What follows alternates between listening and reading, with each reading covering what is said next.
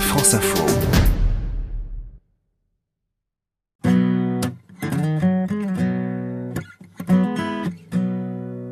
C'est plus de 150 titres différents, une quinzaine d'euros en moyenne. Et le routard, c'est avant tout ce célébrissime logo, un explorateur portant la terre sur son dos, qui a changé de look au fil du temps, barbe et cheveux longs à ses débuts.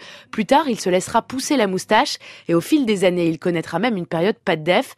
Alors à l'époque, le guide propose une nouvelle manière de voyager pour les aventuriers seuls et fauchés.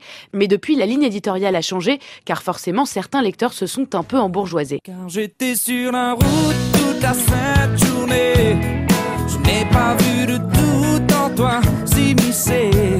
Et avant de partir, c'est sur Internet qu'on prépare son voyage pour près de 8 Français sur 10. Pour autant, le routard n'est pas décliné en version digitale. Pas très commode d'être tributaire du Wi-Fi à l'étranger. C'est avant tout un objet papier qu'il faut pouvoir glisser dans son sac. Le guide est loin de couvrir tous les pays du monde. Certains États n'en ont pas, comme l'Arabie Saoudite ou encore le Venezuela.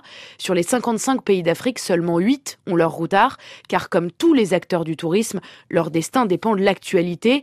Le guide du Mali a disparu idem pour la Syrie. Et après les printemps arabes, les éditions Égypte, Maroc et Tunisie ont dégringolé. Le routard Israël-Palestine a lui été relancé en 2012, après dix ans d'absence. Et cette année, pour la première fois, l'édition Colombie a vu le jour.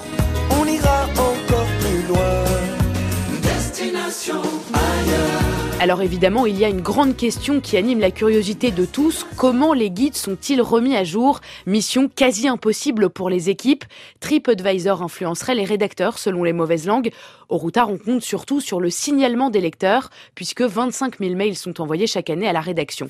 Rédaction où travaillent 17 auteurs permanents et 50 pigistes à plein temps. Les membres ont 15 ans d'ancienneté en moyenne et la quasi-totalité sont des femmes. Entreprise féminine et familiale aussi, puisque l'épouse et la belle-sœur du numéro 1 font partie du noyau dur de l'équipe. Et enfin, c'est inutile d'envoyer son CV au Routard, car la plupart du temps, c'est par cooptation que se fait le recrutement. Nous sommes bien loin de l'esprit jeune et frondeur, revendiqué par le guide le mieux vendu de France. Puisque vous partez en voyage, Vous m'avez promis, mon chéri, de vous écrire 14 pages. tous les matins ou davantage, pour que je vois votre visage.